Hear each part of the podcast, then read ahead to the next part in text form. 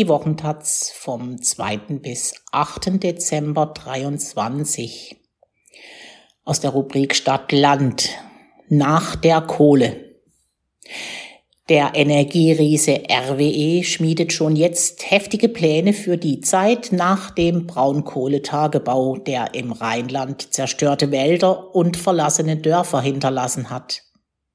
Dabei gibt sich der größte CO2-Emittent Europas fortschrittlich. Von Bernd Müllender. Alle tragen Helm. Klar, muss auch so sein auf einer Baustelle. Die RWE-Leute tun das vorbildlich. RWE steht groß vorne drauf. Blau auf weiß. Auch alle anderen tragen diese Helme. Politikerinnen und Forscherinnen, Verwaltungs- und Presseleute. Niemand überklebt RWE an diesem Septembertag. Also kann RWE sich freuen. Alle sind RWE. Alles ist RWE hier in den rheinischen Braunkohlerevieren zwischen Köln, Aachen und Mönchengladbach. Dem Konzern gehört das halbe Rheinland westlich des Rheins, zusammen viele hundert Quadratkilometer. Bei dem Termin im September gibt sich RWE fortschrittlich.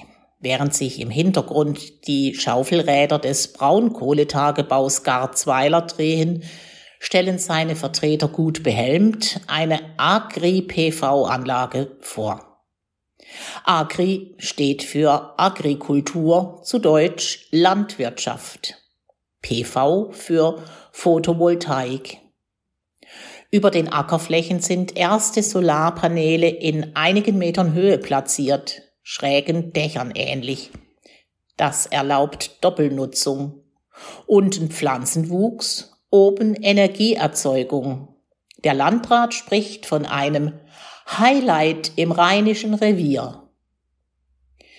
Growing Green nennt der Konzern seine neue Strategie. Auf seiner Website ploppen feine Solarfelder auf und Offshore-Windparks mit dem Hinweis, die Firma plane 50 Milliarden Euro bis 2030 zu investieren. Ein anderes Bild zeigt ein mild dösendes Lämmlein vor weiten Feldern. Sie haben Nutzflächen, wir haben Know-how, Zugleich steckt RWE noch tief im Staying Brown Zeitalter. Seit Jahrzehnten ist der Konzern Europas größter CO2-Emittent und das soll auch so bleiben. Bis mindestens 2030 darf RWE weitere 280 Millionen Tonnen Braunkohle verfeuern, beschlossen im Oktober 22 von den grünen Wirtschaftsministern Robert Habeck, Bund, und Mona Neubauer, NRW, mit RWE-Chef Markus Kreber. Nicht mal die Parlamente wussten von den Gesprächen. Vor allem gibt es, sehr unüblich, keine Protokolle.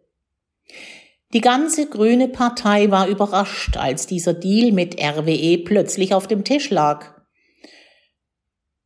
sagt der EU-Abgeordnete Michael Bloß, klimapolitischer Sprecher der Grünen und maßgeblicher Verhandler zu den europäischen CO2-Zertifikaten.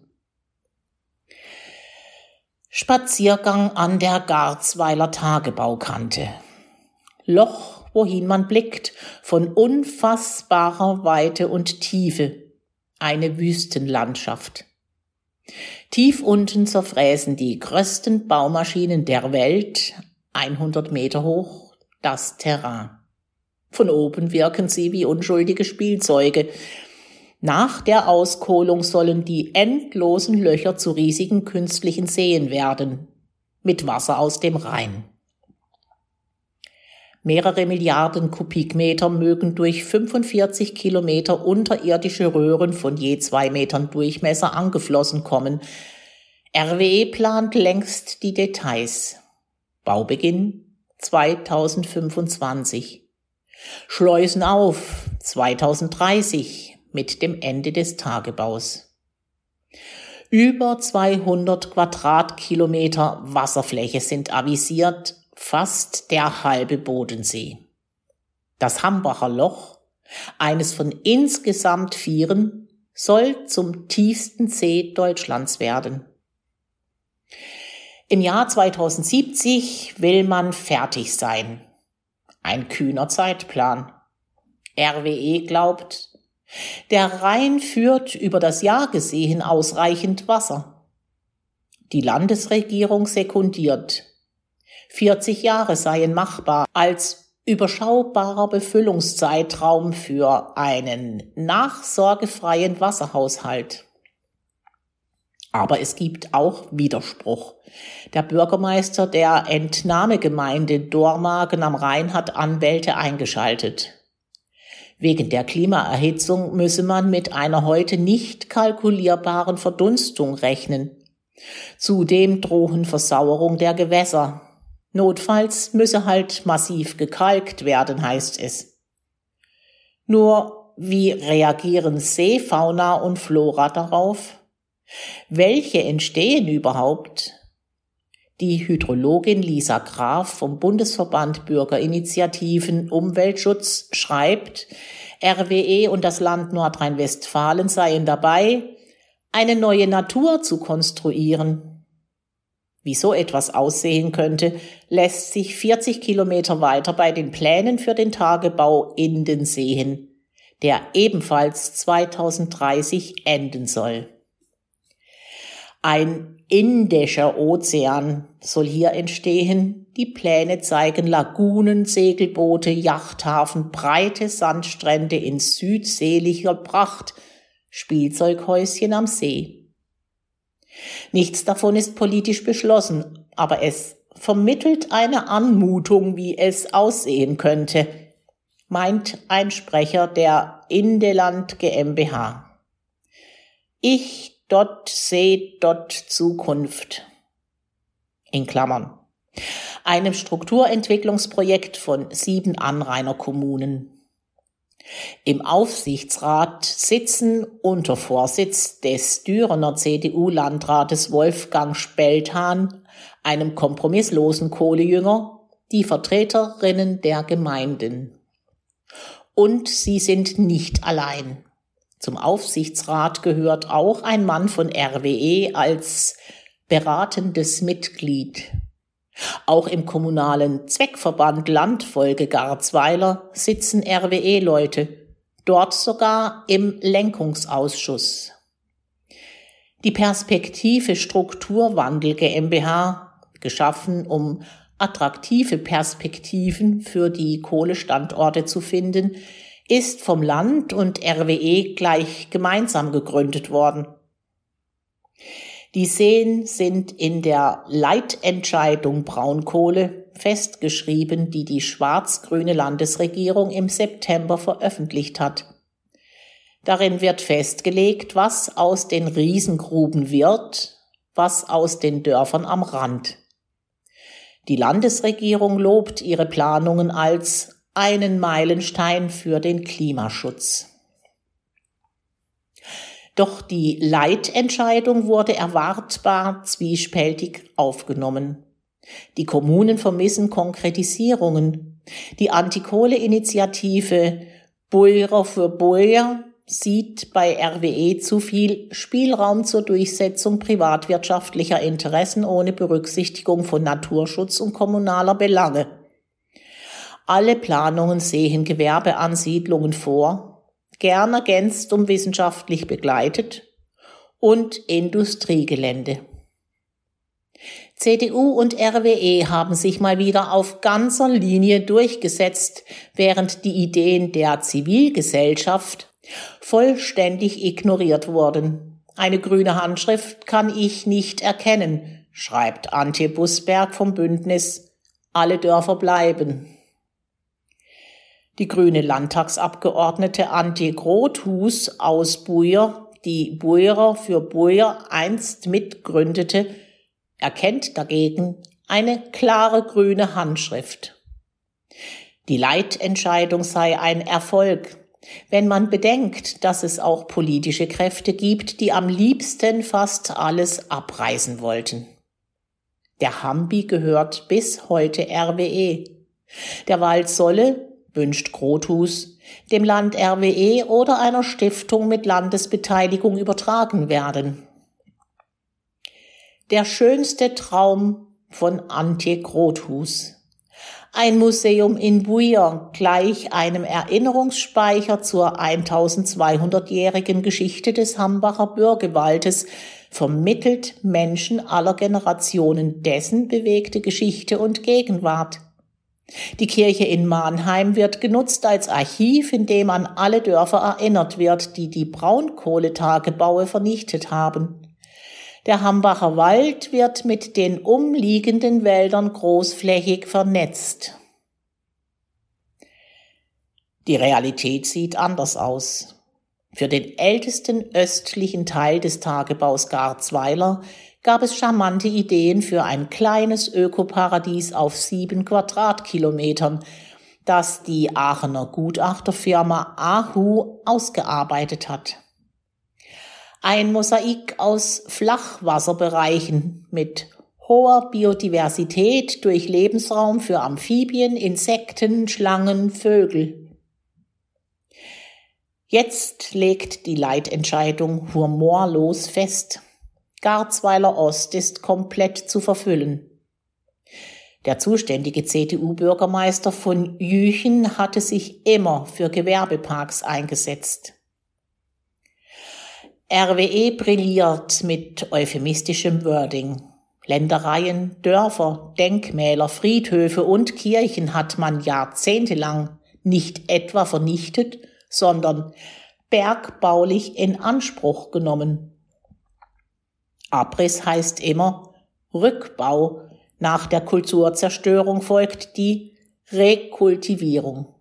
Vertreibung ist sozial verträgliche Umsiedlung. Der Konzern hat nicht etwa tausende naturfeindliche Grundwasserpumpen installiert, sondern Brunnen. Mit Brunnen assoziiert man gemeinhin das Gewinnen von Wasser, nicht das Abpumpen. Wenn man heute den Hambacher Wald durchstreift oder vielmehr das, was der Tagebau davon übrig gelassen hat, fällt das Siechtum überall ins Auge. Bäume gehen reihenweise ein, weil RWE auch nach dem gerichtlichen Rodungsstopp 2018 seine steilen Kanten bis 50 Meter an den Waldrand herangegraben hat. Die Folge? Wasser sickert seitlich weg, die Flora trocknet aus. Und die Bäume am Rand sind den monatelang heißen Sommerwinden aus dem tiefen Loch ausgesetzt. Feinstaubnebel gratis dazu. Der Wald stirbt. Doch der Konzern zieht alle auf seine Seite. Im November 2017 hatte die Stadt Kerpen, auf deren Gebiet ein großer Teil des Hambacher Waldes liegt, mit der RWE Power AG die Rahmenvereinbarung für eine nachhaltige Zusammenarbeit geschlossen. Im Sinne einer gemeinsamen Verantwortung habe sich eine konstruktive Partnerschaft entwickelt, heißt es darin. RWE versicherte, man werde der Stadt bei Bedarf geeignete Grundstücke zur Verfügung stellen, Kauf oder Pacht, und sich weiterhin im Masterplan Hambach als verlässlicher Partner und Nachbar einbringen. Die Stadt versprach im Gegenzug die Weiterentwicklung des Tagebaus nicht in Frage zu stellen. Öffentlich bekannt wurde das Papier erst jetzt. Kerpens grüne Ortsvorsitzende Annika Efferts nennt das Abkommen Ausverkauf unserer Heimat und Kapitulation gegenüber RWE. Derzeit laufen über Frag den Staat Auskunftsbegehren an die Kommunen ringsum ob es noch mehr solche Geheimkontrakte gibt. In der Kerpener Rahmenvereinbarung hatte RWE auch zugesagt, dass Nachbarschaftshilfen und Sponsoring grundsätzlich fortgesetzt werden sollen. Solche Finanzspritzen sind seit Auftauchen der ersten Kohlebagger wichtiges PR-Instrument des Konzerns. Da wurden Fußballplätze ausgebaut, Kitas unterstützt, Vereinsheime renoviert, eine breite Unterstützung, so RWE. Konkrete Summen will der Konzern auf Tatsanfrage nicht nennen. Über Jahrzehnte arbeitete aus fast jeder Familie jemand für den Konzern, viele lebenslang, obendrein vergleichsweise gut bezahlt. Zu Hochzeiten waren mehrere Zehntausend im Braunkohlebusiness tätig. Heute sind es nach Konzernangaben noch knapp 7500. Immer hatte RWE auch die Gewerkschaft IG Bergbau felsenfest auf seiner Seite. Umschulungen, Jobwechsel hätten immer Einkommensverluste bedeutet. Also am besten RWE forever. Zurück nach Garzweiler. Fünf Orte neben dem Tagebau werden entgegen allen Planungen nun doch nicht vernichtet. Fast komplett entsiedelt sind sie trotzdem schon, weil die meisten verkauft haben und weggezogen sind. Etwa Keienberg. Ein Spaziergang durch den Ort ist in diesen Tagen ein Eintauchen in tiefste Tristesse. Geschätzt neun von zehn Häusern sind leer. Überall zugewucherte Vorgärten, kaputte Zäune, zugebretterte oder zugemauerte Fenster. Der Keienberger Hof ist verrammelt. Kein Geschäft hat mehr geöffnet außer Bäcker Laumanns. Der hat noch stundenweise auf. Kaum wer auf der Straße. Ein Trecker tuckert vorbei, als habe er sich verfahren. Dann hört man wieder dieses brummende Summen. Das sind die Bagger am Ortsrand. 400 Meter Abstand sind zwischen Grube und der Dorfgrenze vorgeschrieben. RWE hält sich nicht daran. Nachgemessen sind es bis zum Schutzwall noch gut 250 Meter. Es habe bislang noch keine gesetzlich verbindliche Zahl 400 gegeben, nur eine vage Absichtserklärung, meint RWE. Die in Keienberg verbliebenen Einwohnerinnen leiden Tag und Nacht unter Feinstaub und dem pausenlosen Surren der Baggermonster. RWE hat mit der Gegend große Pläne. Keienberg und die vier anderen geretteten Garzweiler Ortschaften sollen Zukunftsdörfer werden in einem Innovation Valley, wie immer ein Tal in der pottflachen Gegend aussehen mag – Details sind unklar. Rund 90 Prozent der ehemals 1500 Bewohnerinnen sind weggezogen. Aber manche Vertriebene wollen ihre verkauften Häuser in der alten Heimat zurückkaufen. Die Landesregierung hat entschieden, dass die Kommunen bei Rückkaufwünschen ein Interessensbekundungsverfahren aufrufen und Anlaufstellen einrichten müssen. Dann weiß man zentral, wer wo zurück will. Das dauert. Fakten schaffen sich derweil selbst. Der Verfall der Häuser, teils schon seit 2016 leerstehend, geht weiter. Eine Sanierung würde ständig teurer, bald nicht mehr lohnend. Das schreckt ab. Und was ist, wenn RWE für den Rückkauf Mondpreise aufruft? RWE hat kein Interesse an den Fastruinen, sehr wohl aber an Grund und Boden. Das ist auch der Grund, weshalb Ackerflächen nicht zurückgekauft werden können. Ein Rückkauf soll nur zur Eigennutzung möglich sein, so soll Spekulation verhindert werden. Doch schon heute berichten Anwohner, cruisen Ortsfremde in schicken Autos durch die Dörfer und fragen nach Kaufmöglichkeiten. Es lockt das Invest in ein Haus am See. Von der entweihten Kirche von Keienberg mitten im Ort geht es über die Holzweiler Straße nach Süden. Aber nach Holzweiler geht es nicht mehr, Durchfahrt verboten. RWE hat auch hier schnell Fakten geschaffen. Die Landstraße L12 ist, allen Protesten zum Trotz, seit August Stück um Stück weggegraben. Kein Durchkommen mehr, keine Busse, weite Umwege für alle. Die Bagger sind längst vorgerückt. Damit ist Keienberg von zwei Seiten verhalbinselt. Um Kohle geht es hier gar nicht mehr. RWE braucht viele Millionen Tonnen Abraum zur Abflachung der bislang teils fast senkrechten Grubenränder ringsum in allen Tagebauen. Doch war bei dem, was in den Tagebaugebieten werden soll, von der Politik nicht immer Bürgerbeteiligung versprochen worden? Eine Studie der Uni Bochum kam jetzt zu ernüchternden Ergebnissen. Alle Beteiligungsangebote seien wenig inklusiv und transparent. Ambitionierte Methoden zur Partizipation wurden bisher kaum angewandt. Auch in die Leitungsgremien hätte verlässlich die Vielfalt der Zivilgesellschaft eingebunden werden sollen, ist sie aber nicht. Und so die Bochumer Forscher, gerade junge Leute seien fast gar nicht einbezogen worden. Das haben die jetzt punktuell selbst gemacht, dank der Demokratiewerkstatt Rheinisches Revier. Im Sommer interviewten Jugendliche zwei Wochen lang Menschen aus der Region, wie sie leben wollen nach den Baggern. Zwei Kameraprofis halfen und filmten. Markus Belde ist einer davon. Die jungen Leute haben sich sowas von reingeklemmt in die Thematik, sich echt fit darauf eingelassen erklärt er. Seine Premiere hatte der Dokumentarfilm Nach der Kohle in der Kirche des geretteten Dorfs Kokum. Bei einem Infotreffen nebenan in Erkelenz klagten zahlreiche Anwohner, nichts gehe voran.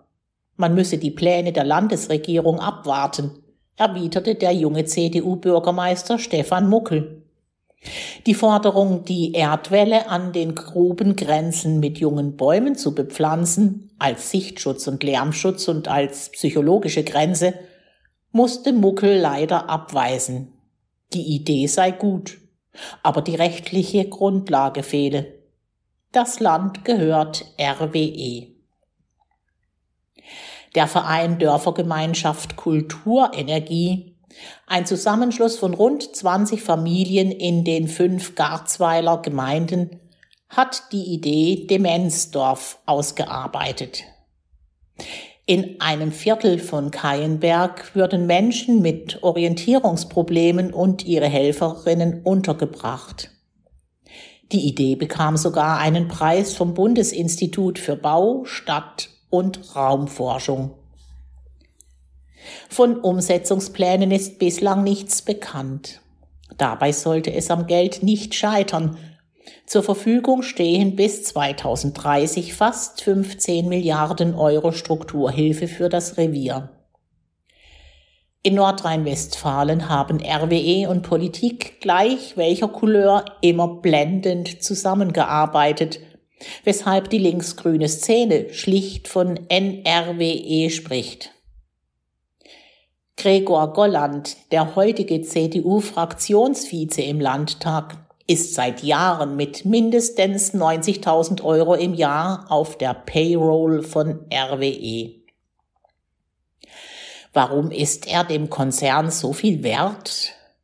Golland sagt nur, ich arbeite einfach mehr als der Normalverdiener. Ich mache beide Jobs gut, sonst hätte ich sie nicht. Bundesweit bekannt wurde Golland als der Mann, der beim Ahrtal-Besuch 2021 rechts hinter Armin Laschet so herzerfrischend mitlachte.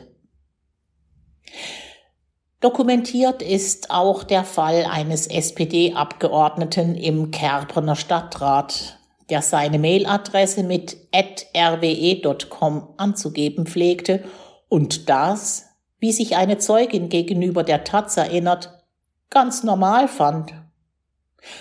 Warum auch nicht, wenn doch eh alle RWE sind.